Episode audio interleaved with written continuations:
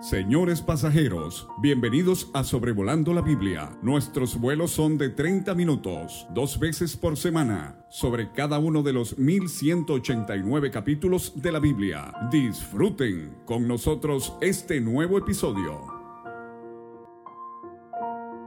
Mucho gusto el día de hoy, 20 de julio del 2022, en Sobrevolando la Biblia, episodio número 193. Estamos considerando el libro de Josué capítulo 4. Eh, David Alves Hijo nos enseñó en el episodio pasado que capítulos 3 y 4 eh, están íntimamente relacionados. Eh, el capítulo 4 da más detalles de lo que se vio en el capítulo 3. Hay otros pasajes en la Biblia similares eh, por ejemplo, Génesis capítulo 2 del versículo 5 en adelante es una ampliación del sexto día de la creación que se había visto en Génesis 1. Eh, entonces, detalles en Génesis 2 que aparecen allí y no están mencionados en Génesis 1. Así con Josué 3 y 4. En estos dos versículos el río Jordán es mencionado 28 veces. El tema obviamente es el paso eh, por el río Jordán. El arca del pacto es mencionado 16 veces, muy preeminente, muy prominente. Usted recuerda que al marchar por el desierto, ahora al cruzar el Jordán y entrar a la tierra, este eh, mueble sagrado que representaba la presencia de Dios entre su pueblo, iba cubierto de todo azul, eh, en cierta manera haciéndonos pensar en el Señor Jesucristo, eh, ya en gloria, pero invisiblemente presente entre su pueblo el día de hoy. Pero Josué, el nuevo caudillo, el líder militar que ha reemplazado a Moisés eh, como estadista de la nación, él es mencionado 18 veces en estos dos capítulos. Y los sacerdotes eh, son mencionados 15 veces. Y si en el libro de Levítico se enfatizó mucho las manos de los sacerdotes al realizar las ofrendas y cumplir con las diferentes estipulaciones del orden levítico, eh, estamos viendo que en Josué 3 y 4 el énfasis aquí en cuanto a los sacerdotes es sus pies.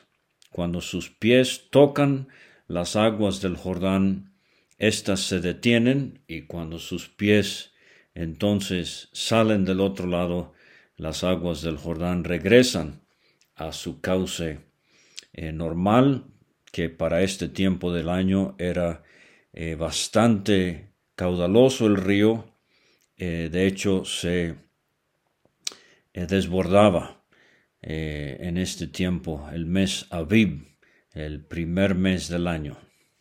Y por si se me pasa, el pueblo de Israel va a pasar a entrar a la tierra unos cinco días antes de exactamente 40 años de cuando salieron de Egipto. Eh, destacan en estos dos capítulos estos dos monumentos de, piedras, 12 piedras, eh, el número 12, eh, cinco veces en este capítulo, nos habla de las doce tribus, la unidad de la nación bajo Josué. Y vamos a ver que un monumento de piedras queda sumergido eh, en el cauce del río y el otro eh, será eh, visible terrestre primeramente a la ribera del Jordán, ya del otro lado, posteriormente llevado a Gilgal, como vamos a ver en unos momentos.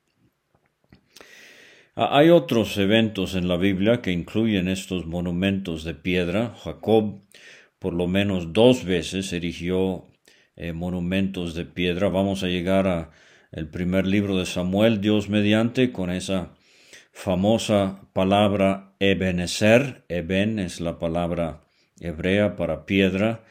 ser Ebenezer Dios con nosotros. Hasta aquí nos ayudó Jehová. Elías construyó un altar eh, con doce piedras allá en el primer libro de Reyes, eh, pero eh, son estos memoriales permanentes, en el caso de Jacob, aquí de Josué y de Samuel, son memoriales permanentes a la fidelidad de Dios, al poder de Dios. Eh, así como la piedra es duradera, así estas promesas de Dios que Él eh, cumple. Ahora, eh, cuando lleguemos al final del capítulo, versículo 23, vamos a ver cómo se compara el cruce del Jordán con el cruce del Mar Rojo 40 años antes. dos generaciones diferentes, como hemos visto. muchos de la primera generación quedaron postrados en el desierto. Pero el Salmo 66, versículos 5 a 7, hace exactamente lo mismo, cuando el salmista dice, Venid y ved las obras de Dios, temible en hechos sobre los hijos de los hombres. Volvió el mar en seco, por el río pasaron a pie. El mar en seco es la salida de Egipto, el Mar Rojo, el río a pie es el Jordán en la entrada a la tierra prometida. Y dice el salmista, allí en él nos alegraremos, eh, perdón, nos alegramos, allí en él nos alegramos. Y vamos a ver que estos dos eventos eh, de sumo gozo para ellos son una figura muy hermosa del gozo en nuestra experiencia cuando aceptamos a Cristo y comenzamos a hacer progreso en los caminos del Señor. Cuando cruzaron el Mar Rojo era de noche. Tenían eh, el ángel de Jehová, la vara de Moisés, la nube, la columna y el viento oriental. Pero ahora, con el cruce del Jordán, es solamente prominente el arca del pacto, como he dicho, cubierto de azul. Y esto ha de tener mucho significado espiritual que usted va a tener que eh, conseguir y meditar. Eh, el estudio de los ríos en la Biblia es sumamente interesante. Usted sabe que la Biblia comienza con esos cuatro ríos en Edén y termina con el río eh, de la Nueva Jerusalén, Apocalipsis 22. En Génesis aparece por primera vez en el capítulo 15 el río Éufrates, que es eh, de mucho significado, hasta también el libro de Apocalipsis con las siete copas, allá en el capítulo 16 de ese libro. El Nilo es el río prominente del libro de Éxodo, asociado con eh, el, eh, Moisés y, las plagas. Naamán, ¿se acuerda en segundo Reyes 4, 5, eh, perdón? Él exalta los ríos de Siria, Habana y Farfar, menospreciando inicialmente al Jordán. Ezequiel, a él se le identifica con el río Quebar, a Daniel se le identifica en la parte final de su profecía con el libro eh, con el río Ulay. Y el Nuevo Testamento abre con la mención de el Jordán. Eh, ese río que Naamán menospreció fue el río en donde fue bautizado, entre otros especialmente nuestro Señor Jesucristo. Y de hecho, el punto donde el pueblo de Israel cruzó cuando bajó desde Sittim al Jordán para entonces subir a Gilgal, ese punto en el río eh, tradicionalmente se considera como el lugar donde el Señor Jesucristo fue bautizado o muy muy cerca de ese lugar. Ahora, eh,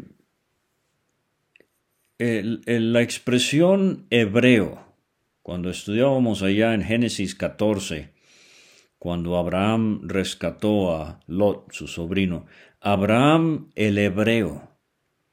Esa palabra hebreo significa el que cruzó el río. Abraham, el que cruzó el río. En el caso de él fue el río Éufrates, que ya he mencionado, y vamos a llegar a esto cuando veamos Josué 24. Pero ahora son los descendientes de Abraham, el pueblo de Israel, ya de más de dos millones de personas, que van a ser los que cruzan el río para recibir su herencia. Entonces, por eso el pueblo hebreo, los que cruzaron el río, eh, como extensión del significado en cuanto a Abraham. Pero vamos con el capítulo 4. Eh, versículos 1 a 8 vamos a ver el primer monumento de piedras.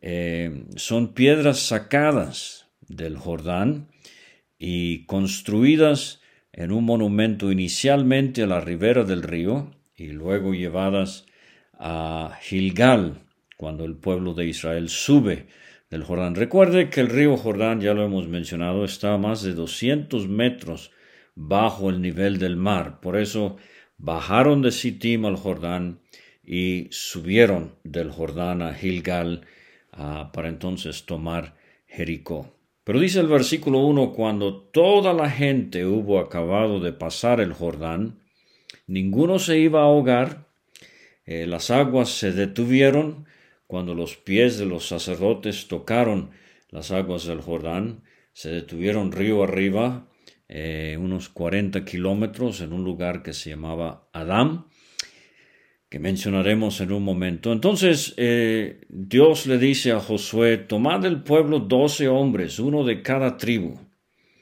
y tomad de aquí de en medio del Jordán, o sea, piedras que habían sí, eh, estado cubiertas por mucho tiempo por agua, ahora van a ser tomadas eh, del lugar donde están firmes los pies de los sacerdotes, doce piedras, y con las cuales pasaréis, eh, y levantadlas en el lugar donde habéis de pasar la noche. Y Josué llama a estos doce hombres, eh, pasan delante del arca, a la mitad del Jordán, cada uno les dice tome una piedra sobre su hombro, esto nos hace ver que eran básicamente rocas de cierto tamaño y peso para tener que ser cargadas a hombro, eh, conforme al número de las tribus de los hijos de Israel. Hemos mencionado esto, doce. Eh, entonces, para que sea señal, y cuando vuestros hijos preguntaren a sus padres mañana o en el futuro, ¿qué significan estas piedras? Entonces los padres van a poder darle dirección espiritual a sus hijos, recordar la historia de la nación, este tremendo portento, este milagro que hizo Dios al detener las aguas del Jordán. Las aguas del Jordán fueron divididas delante del arca. Eh, cuando ella pasó el Jordán, las aguas del Jordán se dividieron, es lo que iban a decir, y estas piedras servirán de monumento conmemorativo a los hijos de Israel para siempre. O sea, iban a mirar atrás y recordar lo que Dios hizo, mirar adelante y eh, entonces con visión tomar la tierra y así pasar esta anécdota como herencia a sus hijos y a sus nietos. Versículos 9 a 11 tenemos el segundo monumento. Estas piedras eh, eh, dice el versículo 9, Josué levantó doce piedras en medio del Jordán. Eh, o sea, cuando las aguas regresarían a su cauce normal, estas piedras quedarían sepultadas allí en medio del río, en el lugar donde estuvieran los pies de los sacerdotes que llevaban el arca del pacto. Esto es muy importante. El primer monumento era de piedras tomadas del lugar donde estaban parados los sacerdotes con el arca. El segundo monumento eran piedras colocadas eh, eh, eh, en el lugar donde estaban estos sacerdotes. Y el pueblo se dio prisa y pasó.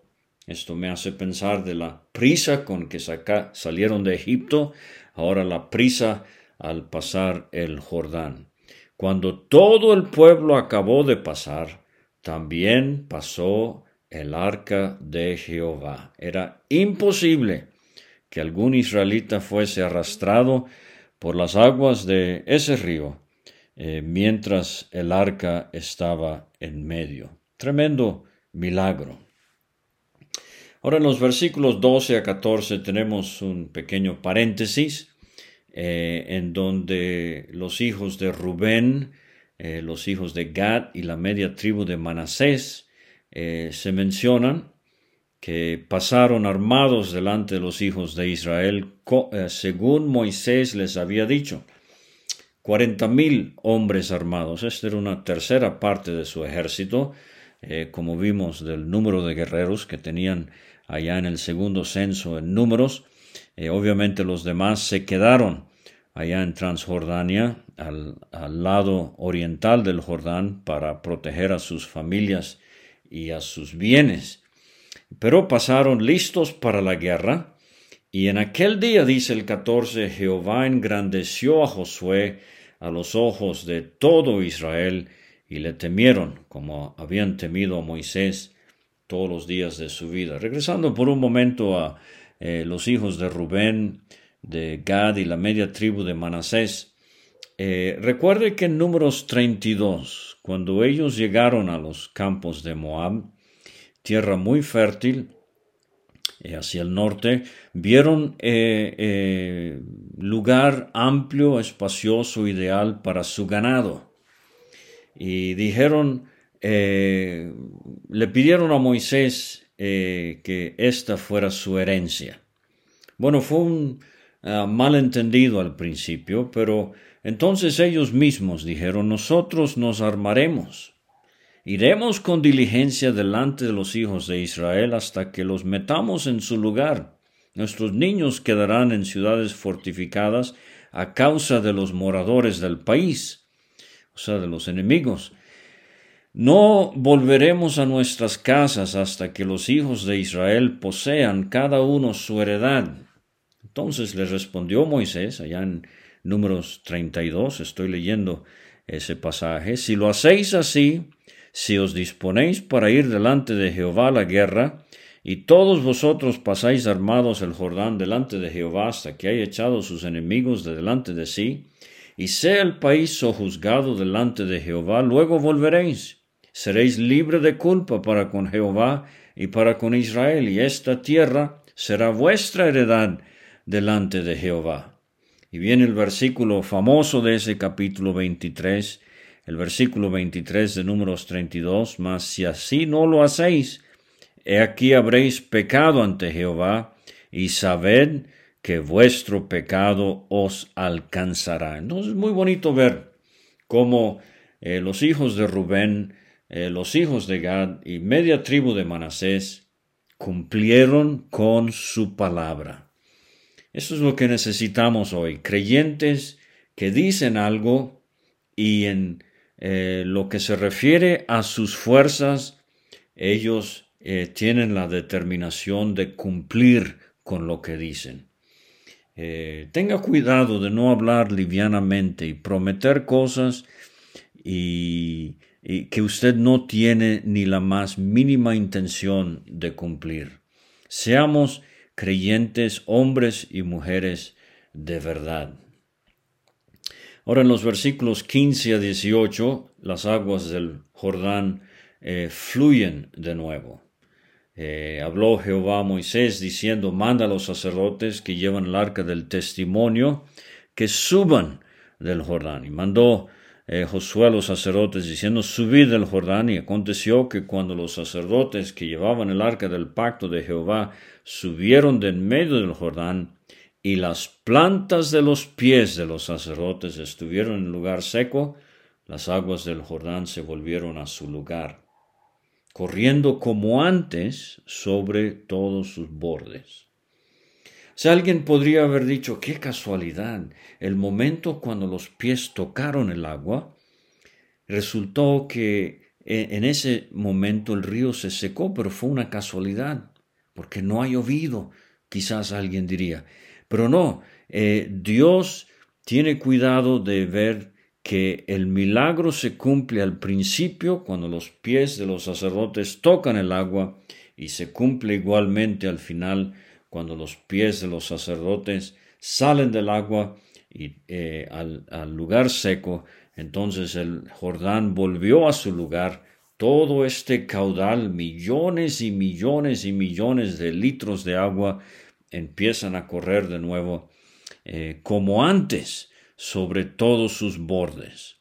O sea que fue como una eh, tremenda represa lo que hizo Dios allá río arriba, este milagro que sería recordado por el pueblo de Israel.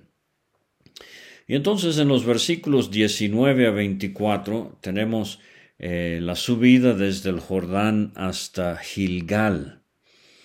Y eh, vamos a ver que Gilgal va a ser un centro importante, no solo como campamento preparativo para atacar a Jericó, pero va a ser eh, un comando militar para Josué y de hecho más tarde va a cobrar relevancia también en los días de Saúl, pero eso lo veremos más adelante.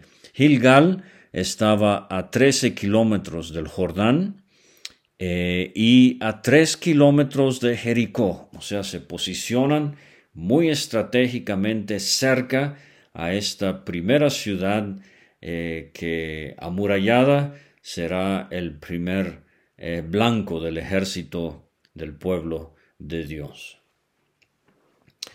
iba a decir al principio que en vez de ir a la delantera un tanque de guerra, lo que va a la delantera es el arca del pacto del Señor de toda la tierra, como vimos hermosamente en el capítulo 3. Y esto eh, nos recuerda de nuevo que esto es una guerra santa.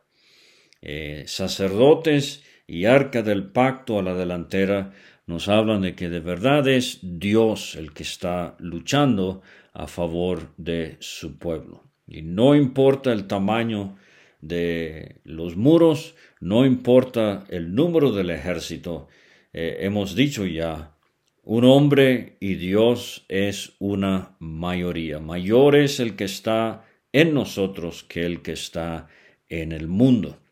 Y de nuevo, se ventila este asunto cuando mañana preguntaren vuestros hijos a sus padres y dijeren, ¿qué significan estas piedras? Lo vimos ya en el versículo 6.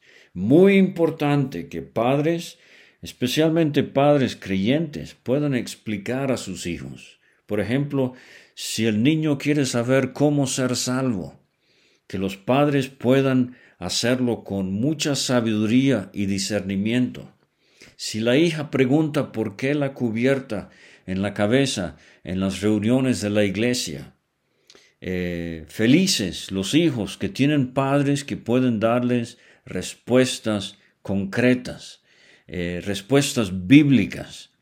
Si uno de los muchachos tiene duda en cuanto a si realmente es salvo o no, o si está preguntando acerca del bautismo, etc. Muchos le debemos tanto a nuestros padres que pudieron heredarnos eh, de lo que ellos mismos habían aprendido y de su propia cosecha. Y nos fue eh, de tanta ayuda en ese momento y nos ha sido de eh, mucha ayuda a lo largo de los años. Entonces, dice, en cuanto a este milagro, Versículo 23. Jehová vuestro Dios secó las aguas del Jordán delante de vosotros hasta que habíais pasado, a la manera que Jehová vuestro Dios lo había hecho en el mar rojo. Este es este versículo que ata estos dos grandes eventos que tienen un intervalo de cuarenta años, el mar rojo y el río Jordán, el cual secó delante de nosotros hasta que pasamos para que todos los pueblos de la tierra conozcan que la mano de Jehová es poderosa, para que temáis a Jehová vuestro Dios todos los días. Ahora, eh, este capítulo está lleno de ricas figuras espirituales en cuanto a la experiencia de usted y yo como creyentes hoy día a la luz del Nuevo Testamento. Quiero hacer algunas consideraciones antes de concluir. Fíjese la salida de Egipto. Primero se celebró la Pascua y los panes sin levadura. Eso nos habla de Cristo el Cordero que murió en mi lugar y el cambio que ocurre en la vida de la persona que acepta a Cristo como Salvador. Y entonces vino el cruce del Mar Rojo. Esto separó al pueblo de Israel de Egipto para siempre. Y hay este aspecto de la obra de Cristo que Pablo enseña a los Gálatas, que nos redimió de este presente siglo malo. Fueron liberados de Egipto y Dios triunfó sobre Egipto y sobre Faraón, la potestad de las tinieblas. Pablo habla de cómo hemos sido trasladados de la potestad de las tinieblas. Dios nos ha sacado del mundo. Dios nos ha liberado de ese que era nuestro padre, eh, el diablo. Ahora, cuarenta años más tarde, la entrada a Canaán, fíjese que ahora el orden es diferente. Primero cruzan el Jordán, eh, dejan un monumento de piedras dentro del río, salen con otro monumento de piedras que van a llevar a Gilgal, y vamos a ver en el siguiente capítulo, no quiero adelantarme a la exposición que nos hará David Alves Hijo, pero en el capítulo 5, en Gilgal se van a circuncidar. Eso eh, nos hace recordar a Abraham, la señal del pacto de Dios con Abraham, y van a celebrar la Pascua.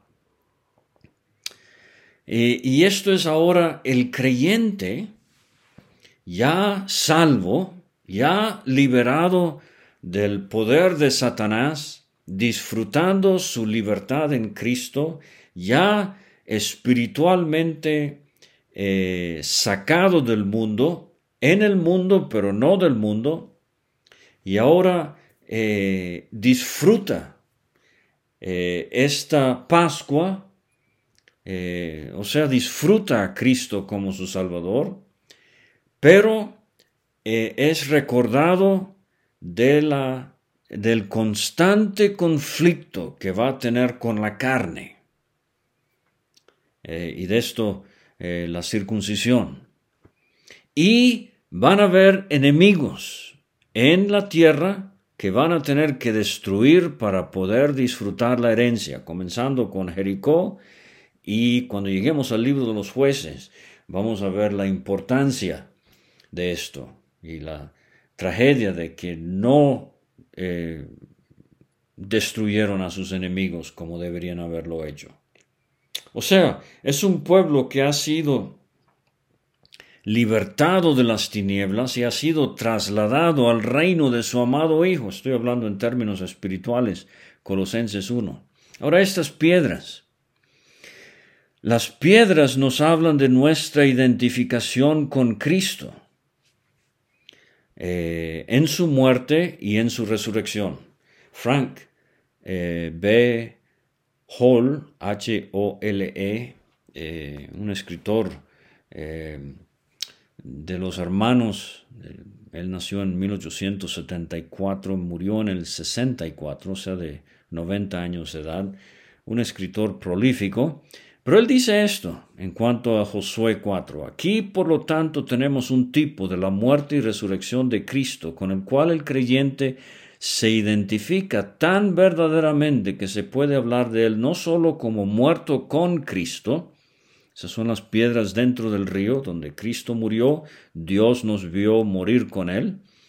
Colosenses 2.20, el momento de nuestra salvación, Dios nos vio morir con Cristo. Y entonces dice el hermano, sino también como resucitado con Cristo. Esas las piedras ahora en la ribera y más tarde llevadas a Gilgal, Colosenses 3.1. En consecuencia, debemos buscar las cosas de arriba, donde está Cristo sentado a la diestra de Dios. Y sigue diciendo, y esto no es todo, porque estamos tan verdaderamente identificados con Cristo en su vida resucitada y en su gloria, eh, como declara Pablo a los Efesios, Dios nos ha hecho sentar en los lugares celestiales con Cristo Jesús, Efesios 2.6. Entonces, eh, el entrar a Canaán, como bien se nos dijo en el episodio pasado, no equivale a entrar al cielo. A muchas, muchos himnos, especialmente en el mundo anglosajón, hablan de cruzar el Jordán como la experiencia de la muerte y llegar al cielo. No, no, no. Eh, esa quizás es una aplicación muy secundaria y muy débil. Pero la idea que tenemos en Josué es eh, que estamos por entrar de lleno en las bendiciones de lo que significa nuestra herencia espiritual, Posicionalmente estamos sentados en los lugares celestiales, pero condicionalmente somos guerreros en pie de guerra, conquistando lo que Dios ha dispuesto para nosotros como su pueblo. Ahora, fíjese para terminar que las aguas del Jordán se detuvieron en Adán, Josué 3:16. Este es el, básicamente el mismo nombre Adán en hebreo. Unos 40 kilómetros río arriba, el agua se detuvo en Adán. Esta corriente que arrastraba al que cayera allí, al mar muerto, eh, nos habla de cómo el pecado de Adán nos arrastraba a una eterna condenación. Pero Cristo se interpuso y el arca en medio eh, del Jordán nos habla del Señor Jesucristo muriendo en la cruz y nuestra identificación con Él. Al aceptar a Cristo, Dios me ve en Cristo, ya no en Adán. Segundo, eh, Corintios 5, 17, el que está en Cristo, nueva criatura es, las cosas viejas pasaron, he aquí todas son hechas nuevas. Ahora, Lastimosamente, tengo que decir que memoriales son muy útiles, pero peligrosos. ¿Por qué? Podemos idolatrar a los memoriales y perder de vista el significado espiritual. Gilgal, donde estaban esas doce piedras sacadas del Jordán, llegó a ser un centro de idolatría. Tengamos mucho cuidado, hermanos, de no idolatrar. Memoriales sí. El bautismo, claro que sí. La cena del Señor, claro que sí. Pero ¿está usted viviendo, estoy yo viviendo el significado del bautismo? Estamos apreciando cada primer día de la semana más y más el significado de la cena del Señor, el pan y la copa. El Señor nos ayude y que Él nos eh, dé la fuerza para conquistar lo que debe ser nuestra posesión espiritual en el 2022.